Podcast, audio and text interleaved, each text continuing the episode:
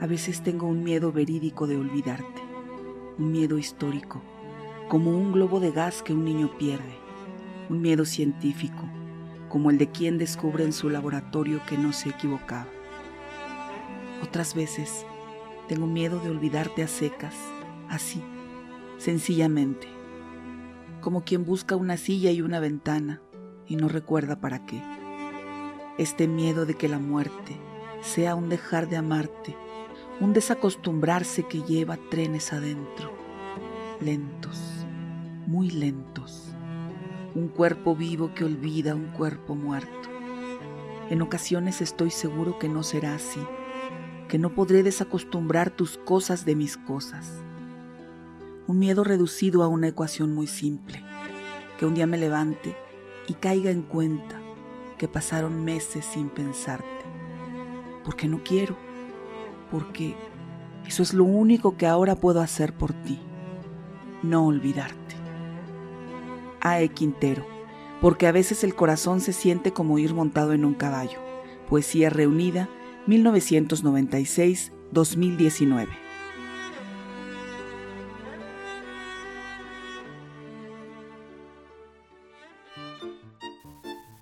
La Sociedad de Escritores Michoacanos, en colaboración con Radiofonía Online, presenta Letra Viva. Un eco a las voces de la literatura emergente en nuestro país.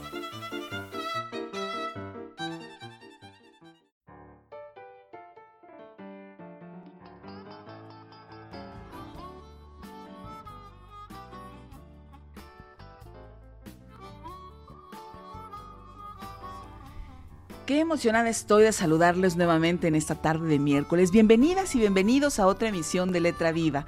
Los saludo con el gusto de siempre. Soy Carolina Toro y estoy transmitiendo desde Morelia, Michoacán, pero no me encuentro sola.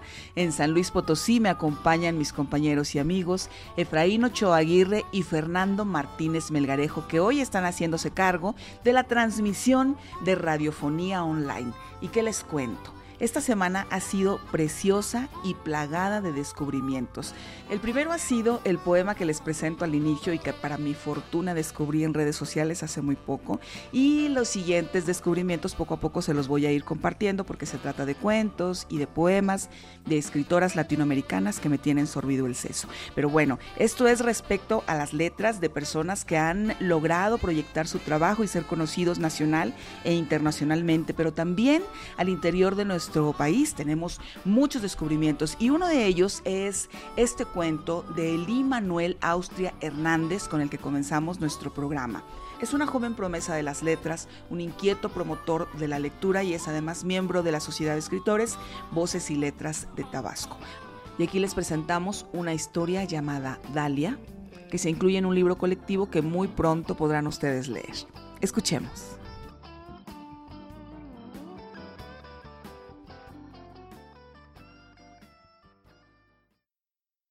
Dalia. Elí Manuel Austria Hernández. 1. ¿En dónde se habrá metido? He caminado por casi dos horas sin obtener respuesta. Algunos días pueden sorprenderte con la dureza de su golpe. Otros, como este, se dan el lujo de no mostrarte piedad, de patearte hasta que seas tú quien la pida. La Villahermosa de mis recuerdos no ha cambiado mucho. Tras diez años, la casa de mi padre sigue invadida por esas hormigas que no lo dejan a uno en paz en la cocina.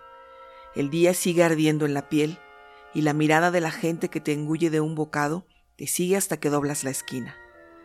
Vine porque mi madre dejó este mundo, porque no hubo oportunidad de despedirnos. Me duele el pecho al aceptar que de no ser por su sepelio, no me habría decidido a volver. ¿Qué tipo de hija fui? Alguien que apenas se acordaba de ella que apenas le marcaba cada que se acordaba para conversar. Al contrario, dejé tantas llamadas perdidas sin resolver. ¿Qué tipo de hija soy? Escaparme del velorio sin avisar. Y así me llamo a mí misma madre. No tengo nada que exigirle a Claudia. Si decidiera abandonarme en mis últimos días, quizá lo tendría merecido. Ella nació hace cinco años en Guadalajara, donde vivo y trabajo. Humberto no pudo evitar que trajera conmigo a la duquesa, la cereza sobre este pastel amargo. Debí escucharlo. De haberlo hecho, no estaría gritando por todas partes, buscando sin cesar el paradero de la perrita, lamentando una pérdida doble. De repente, al mirar una casa a lo lejos, un recuerdo me reconforta. Despierta de su sueño profundo y me saluda. Tiene olor a pasto, es del color de los rayos del sol, y su voz me remonta a mi infancia. Quizá deba tomarme un respiro, quizá deba desviar mi camino diez minutos. Buenos días, exclamo con esperanza. Tras repetir dos veces más, mi corazón dio un brinco, pues es doña Marta quien abre la puerta. ¿Quién eres? dudó la señora. ¿Acaso eres Carmen? Sonreí a modo de respuesta. Me invitó a pasar. En medio de un café actualizamos los hechos de nuestras vidas y relaté mis pesares. Por su parte, ella enviudó y sus hijos emprendieron el vuelo. El nido se siente tan vacío. Cuando pregunté por Dalia, suspiró muy profundo.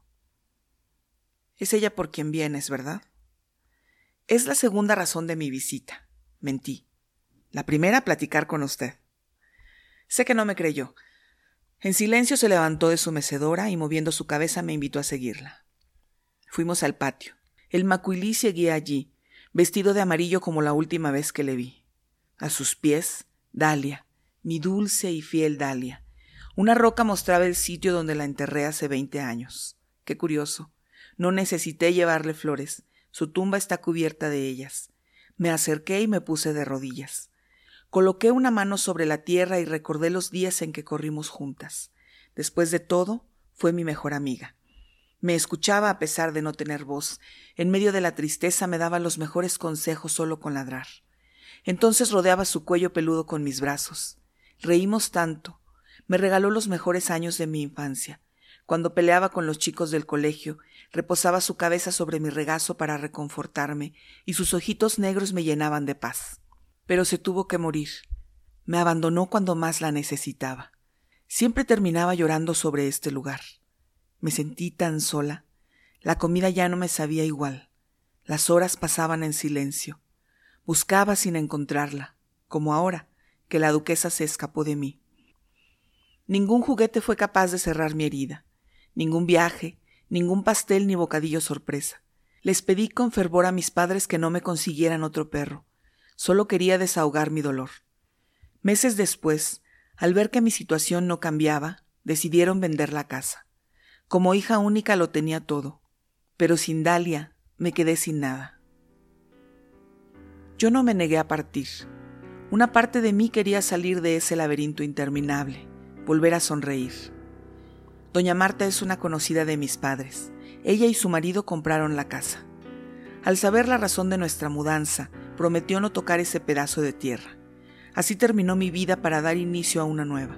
Sin embargo, una parte de mí se quedó vagando entre estas paredes, entre las ramas de ese macuilí que soportó tantas travesuras.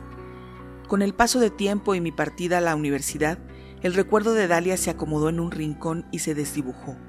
Guadalajara fue mi segundo nacimiento.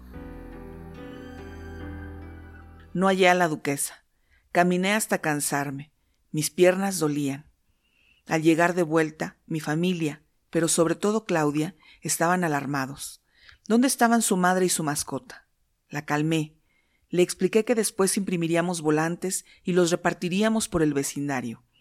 Me disculpé con todos y continué con las labores. Sepultamos a mi madre antes de caer la noche. 2. La puerta suena con furia. Al no haber respuesta, la pateo más veces.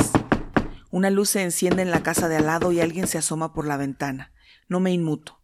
Debo hablar con doña Marta. Lo que hizo no puede perdonarse. Atienda, maldita sea. Grito con todas mis fuerzas. Cuando por fin sale, la noto pálida. De inmediato me cuestiona, alterada, el motivo de mi irrupción. Abro la caja que llevo conmigo y le muestro su interior los huesos sucios de un animal, frágiles y rotos. Sus colmillos amarillos dan un mordisco al aire. Su mandíbula inferior está partida en dos mitades. Supe a quién pertenecían. ¿Ya está contenta? Se atrevió a entrar a mi casa en medio de nuestro duelo y dejó esto en el pasillo. Si quería vengarse por no venir a verla a usted, esto es demasiado. ¿Qué tipo de mujer enferma es? Cierra la boca, chamaca estúpida. Yo no sé de qué me hablas. Lárgate o llamaré a la policía. Hace una hora bajé de mi cama para ir a la sala. Necesitaba despejar mi mente. No podía conciliar el sueño de ninguna forma. Ninguna posición me satisfacía. En cambio, Claudia roncaba como una tetera. Qué poco le importó la duquesa. Salí de mi habitación. En medio de la caminata, mi pie izquierdo se posó sobre unas protuberancias puntiagudas. Mordí mis labios para no gritar. Cuando encendí la luz, vi la sangre brotar desde mi planta. Trastabillé con mi pantorrilla y caí sentada, impresionada, no por la herida, sino por lo que yacía regado en el piso. Un par de cuencas vacías me observaban fijas, una sonrisa incompleta más allá del sepulcro. Los huesos de una pata estaban extendidos como buscando mi mano. Una ola caliente subió por mi cuerpo hasta la cabeza cuando reconocí una medalla entre el desastre. El nombre Dalia estaba grabado. Era la misma que dejé con ella antes de echarle tierra encima hacía tantos años. La ira rebasó mi aflicción. Las lágrimas recorrieron mi rostro como un torrente. Así, caminé hasta ahí arrastrando la pierna. No podía quedarme tranquila, sin hacer nada al respecto. Cuando narro lo sucedido, por alguna razón, la señora se muestra entre confusa y comprensiva. Con un gesto de su brazo me invita a pasar. Las personas comienzan a acercarse, me increpan, me juzgan. Me dirijo al patio en medio del bullicio, aprieto la caja. Al llegar, entre la oscuridad, logro distinguir la roca y las flores amarillas. Siguen en su sitio, como si nadie las hubiese movido. Paro mis pasos en seco. Suelto mis brazos. Los huesos caen con un ruido sordo y se riegan de nuevo en el pasto. Mi boca tiembla, mi corazón acelera sus latidos dentro de mí. Me abalanzo contra la tumba y jalo las hojas con mis dedos solo para encontrarme con el pasto verde, con la tierra ilesa. ¿Qué significa esto? Detrás de mí, doña Marta habla con más calma, pero esta vez aferra un martillo con su mano. Como puedes ver, no he sido yo. Ahora quiero que te vayas. Con un movimiento rápido tomo una pala y la clavo en la tierra. La señora casi me estrella el martillo en la cabeza. Tras unos cuantos golpes, el siguiente se topa con algo blando. Siento con claridad cuando el metal lo atraviesa y emite un sonido similar al de un globo cuando revienta. Me quedo inmóvil por unos segundos. Doña Marta enciende la luz del patio. Al bajar mi vista, noto como un líquido espeso brota hacia el exterior y se propaga hasta mis botas. Dejo caer la pala. Está manchada de rojo. Me arrodillo y acaricio, incrédula, las orejas de la duquesa. Su estómago está abierto por mi causa, pero al indagar el resto de su cuerpo me encuentro con heridas largas y profundas, agujeros en sus piernas y su cuello, como si hubiera sido apuñalada con un picayelos. Alguien la desgració antes de meterle en este agujero. Los cortes vienen en cuatro filas, los agujeros se produjeron en pares. Un relámpago cruza mi cabeza. Busco el cráneo de Dalia entre sus huesos y lo tomo con mis dedos. Lo acerco al cadáver. Ubico los colmillos entre las heridas de la perra. Encajan. Entonces, un recuerdo se levanta de entre los rincones de mi pasado. Me miro a mí misma de niña durante un día soleado y recargo mi espalda al tronco del árbol. Miro a Dalia, cansada al igual que yo por tanto correr. Juega con una rama entre su hocico. La felicidad es absoluta. Acaricio sus orejas y le digo lo siguiente. Te prometo mi amor incondicional. No amaré a ninguna mascota más que a ti. Compartiré contigo mis risas. Te entrego mi amistad completa y mis pies para caminar a tu lado. Esta lealtad nos unirá más allá de cualquier muro que se cruce nuestro camino. Para sellar el pacto, levanto su pata y uno sus almohadillas con la palma de mi mano.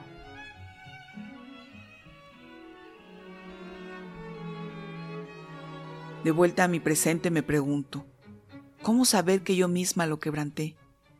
Durante años se mantuvo intacto, pero lo olvidé al igual que el viento se lleva las hojas a la nada. Conocí a Duquesa, y le entregué mi cariño y también mi aprecio. Entonces pido perdón a mi primera amiga. Entiendo que esté molesta, pues al final no supe ser fiel a mi palabra. Esperó en la oscuridad tanto tiempo mi regreso, solo para encontrarse con alguien suplantando el sitio que le pertenecía a perpetuidad. La venganza fue suya, pero fue más un recordatorio para mí. Tormento con tormento se paga, ¿no? Porque Duquesa ya tampoco existe. Dalia la llevó al sitio donde pensaba debía estar, mientras ella emigró para encontrarme, para extender su pata hacia mí. Abrazo el cadáver frío y acaricio al mismo tiempo los restos de Dalia. Mancho mis ropas con sangre y tierra. Cierro mis ojos y me dejo llevar por la fragancia de las flores. Las sirenas de las patrullas se oyen cada vez más cerca. Este es el verdadero adiós.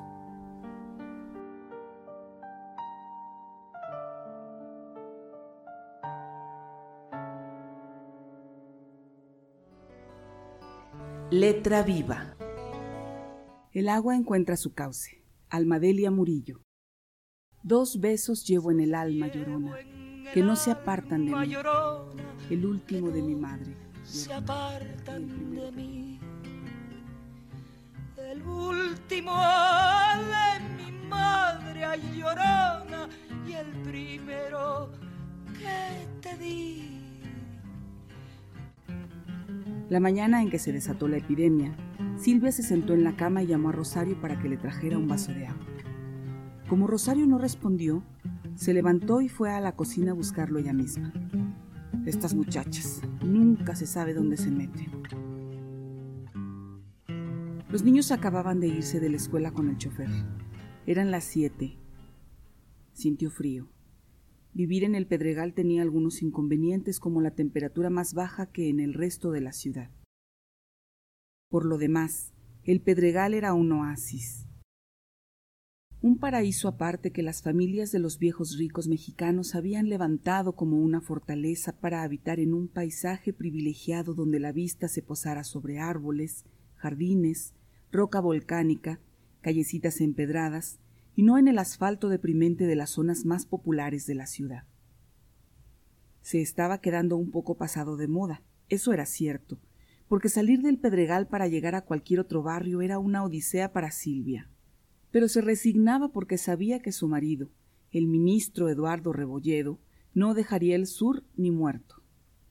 Con el desgano y la atonía muscular de los aristócratas que no han conocido el trabajo físico en generaciones, Silvia anduvo por la inmensa cocina que le parecía laboratorio farmacéutico hasta llegar al filtro de agua.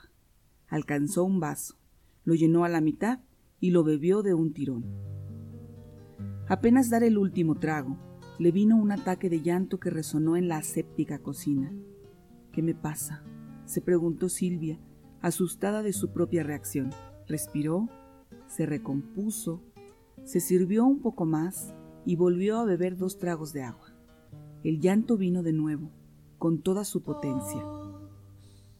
Como ella, en ese momento miles de personas lloraban en la ducha o en mitad del cepillado de dientes sin poder evitarlo. Ese día, Silvia no alcanzó a saberlo. Las plantas abastecedoras de agua potable en la Ciudad de México abastecían agua de tristeza. Del lago de Xochimilco y Chalco al lago de Texcoco, pasando por todo el sistema acuífero de esta ciudad inabarcable, la composición del agua había cambiado. Ay de mí, llorona, llorona, llévame al río. Cantaba en pésimo español Marcus, que adoraba levantarse a primera hora de la mañana y jugaba apuntando con su rifle a las aves que se veían en el paisaje. Su mujer estaba dormida. Marcus y otras tres parejas de amigos millonarios retirados de Alemania y Suecia habían logrado organizarse para montar el pueblo de sus sueños en la zona agrícola de Xochimilco. Y es que el lugar lo tenía todo despertar frente al lago, transportarse en bote, comer directamente de las chinampas que le habían comprado a los agricultores de la zona y vivir rodeados de gente joven. Un retiro como lo habían soñado en Europa, pero aún mejor porque en México los fascinaba la explosión de colores y de vitalidad. Además, se podía contratar gente que por una nada hacía todo tipo de trabajos. El ministro Rebolledo, que por entonces dirigía su firma de abogados con ferocidad, había sido su mediador con el delegado, y aunque costó caro, cantidades ingentes de dinero para corromper aquí y allá, para quitar la propiedad de la tierra a gente que no podía presentar un documento, para amedrentarlos a tal grado que jamás presentarían una demanda aunque se quedaran sin casa, porque entre promesas rimbombantes y amenazas jurídicas los habían aniquilado. Al final consiguió romper lo que hasta ahora había sido un límite sagrado vender esa tierra vestigio para convertirla en un condominio de millonarios europeos que no paraban de asombrarse con la belleza del paisaje y los sabores y colores de las frutas. Marcus prepara un Earl Grey que remata con una cucharada de miel y una nube de leche. Cuando da el primer sorbo al té, siente que una oleada de algo agrio se extiende por su pecho. Tres tragos después comprende. Es llanto que no puede reprimir. Su confusión es total. El llanto también.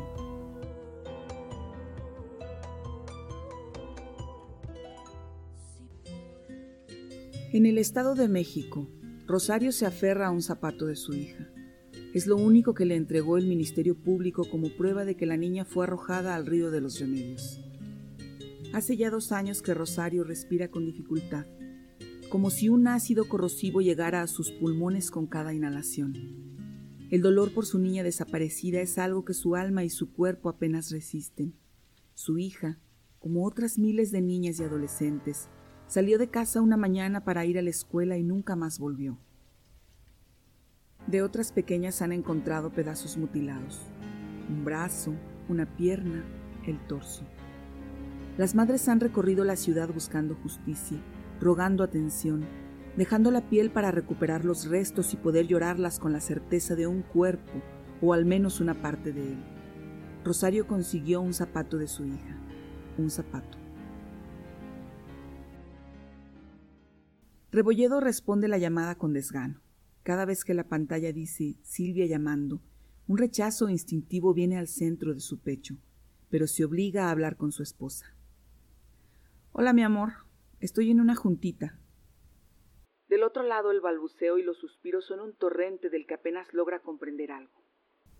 A Rebolledo le irrita profundamente estar en esta situación. Su mujer al teléfono y gente esperando.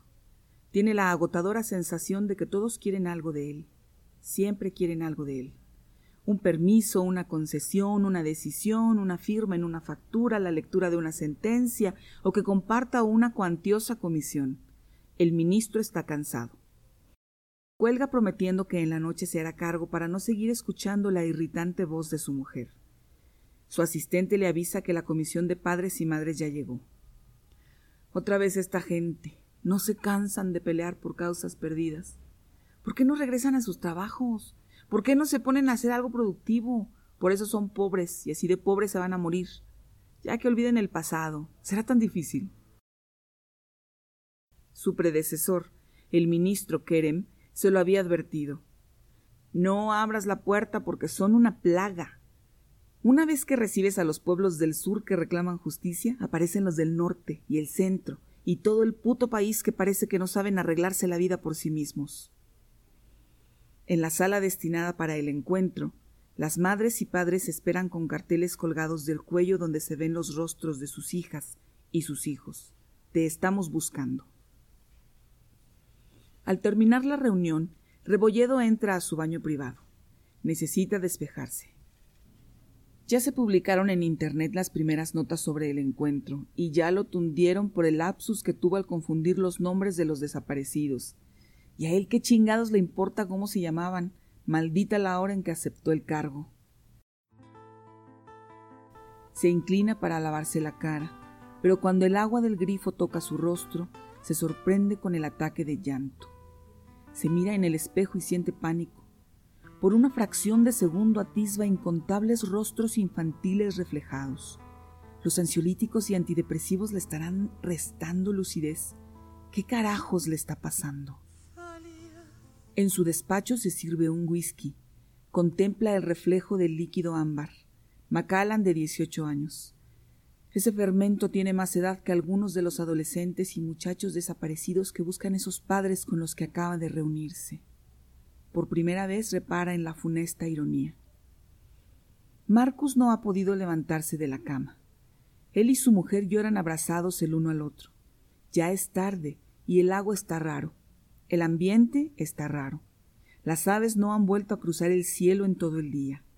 De las arcas de la fuente, llorona, corre el agua sin cesar. Al compás de su corriente, llorona, mi amor empezó a nadar.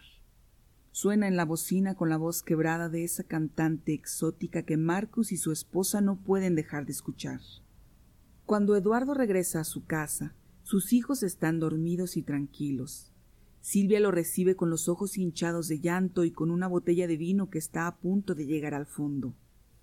¿Por qué no volviste a llamarme? No podía, Silvia, ya sabes cómo es este trabajo. Siempre tu maldito trabajo. El maldito trabajo que te paga esta maldita casa de revista y esos malditos viajes de revista y ese maldito chofer y el maldito jardinero y también la maldita casa de tu madre. ¿Sigo? Ya cállate. Ahora resulta que eres un pobre hombre explotado por su mujer que lo obliga a mantener ese tren de vida. No digas estupideces. No digas estupideces tú. El dinero que pones para mantener este tren de vida es lo de menos. Trabajas para desviar millones que yo no voy a ver nunca. Ay, Silvia, eres una pobre pendeja. Me voy a dormir. No me hables así, Eduardo. Yo no soy uno de tus gatos que tiemblan cuando llegue el ministro Rebolledo. Eduardo atraviesa la kilométrica estancia para ir directo a su estudio y deja a su mujer hablando sola. Silvia abre otra botella de vino del que bebe dos copas más y luego se queda dormida en uno de los sillones elefantásticos que podría albergar a media docena de personas para que descansaran a sus anchas. Ay de mí, llorona, llorona, llorona, llévame al río. Llorona, llévame al río. Está soñando Silvia cuando la despierta un golpecito de aire en el ventanal del living. Un intenso olor a flores se ha colocado viene del jardín. Silvia se levanta y lo que ve la paraliza. Un ejército de niñas y niños mutilados atraviesan el jardín. Tienen un resplandor extraño. Eduardo despierta y recorre la casa aterrado. Contempla lo mismo que su mujer y enmudece junto a ella. Cuando los niños llegan hasta el ventanal, se detienen, posan las manos en el cristal. No abren la boca. Es un murmullo algo que cantan bajito, pero que resuena nítido en el ambiente. Pronto el ministro lo comprende. Los niños están repitiendo sus nombres. Juan, Carlos, Abel, Adán, Emiliano. Silvia y Eduardo lloran como nunca lo habían hecho. Lloran hasta la congestión, hasta la convulsión. Lloran hasta cuando el llanto les cierra las vías respiratorias. Lloran. Lloran hasta que no pueden más. Lloran hasta que no pueden volver a respirar.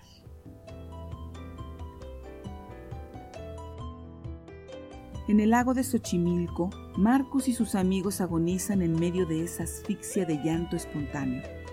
Un ejército de fantasmas de niños y jóvenes avanza por el lago de Chalco, por el lago de Texcoco.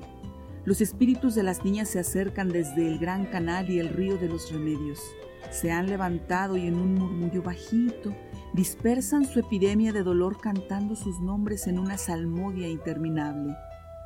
A la mañana siguiente, los encabezados de las noticias relatarán lo inexplicable. Un contagio indiscriminado de tristeza invadió al país. Han dejado de respirar docenas de personas condenadas a morir en un ataque de llanto.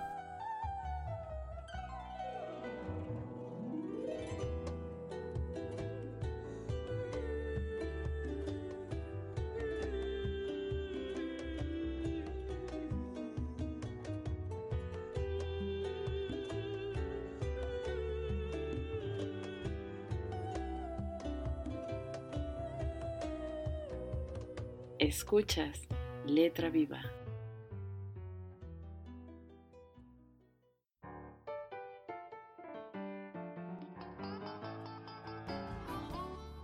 Y así es como llegamos al final de la emisión de hoy. Muchas gracias por el tiempo compartido. Los invito para que continúen en sintonía con Radiofonía Online y para que estén al pendiente de todos los eventos sonoros que tenemos para celebrar nuestro segundo aniversario. Les envío un abrazo. Soy Caro Toro. Hasta muy pronto.